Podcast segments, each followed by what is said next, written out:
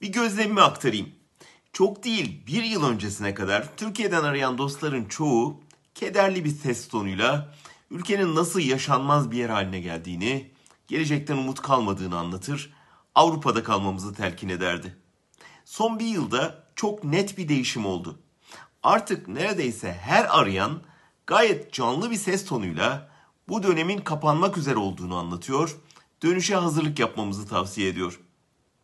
Sadece bu bile ülkede iktidarın pozisyonunun ve ona bağlı sosyal psikolojinin nasıl dönüştüğüne dair bir fikir veriyor. Bu adam kazanmayacağı seçimi yapmaz.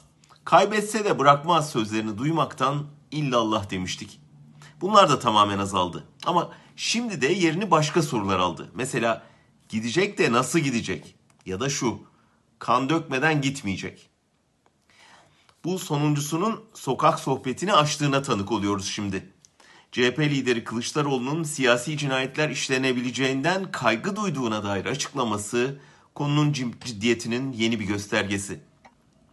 Buna bir süredir ortalıktan çekilen Alaaddin Çakıcı'nın yeniden siyaset sahnesine dönmesini ekleyin. Peşine bir de Sedat Peker'in kendisinin ve bazı muhalif gazetecilerin de dahil olduğu bir ölüm listesinden söz etmesini koyun.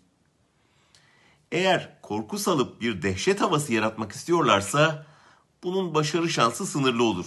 Ama iktidarın gerçekten böyle bir planı varsa bunu açık etmekte yarar var elbette. Lakin yetmez. Şimdi başta muhalefet olmak üzere herkesin Erdoğan'ın böyle bir intihar denemesi karşısında ne yapacağını düşünmesi, planlaması ve bu olasılığa karşı hazırlanması lazım. Gerçekten devrileceğini anlayan iktidar seçim öncesi bir dizi suikastla ülkeyi bir kaosa sürüklemeye, bir tür iç savaşı tetiklemeye kalkışırsa muhalefetin buna karşı bir planı var mı? Halka siz onlara uymayın, sakin kalın, evinizden çıkmayın demek yetecek mi? Yoksa bu tür bir intihar dalışına karşı toplu bir duruş, ciddi bir önlem, somut bir siyasi karşılık düşünüyorlar mı? Son ve en zorlu tura girerken karşımızdaki en önemli soru bu.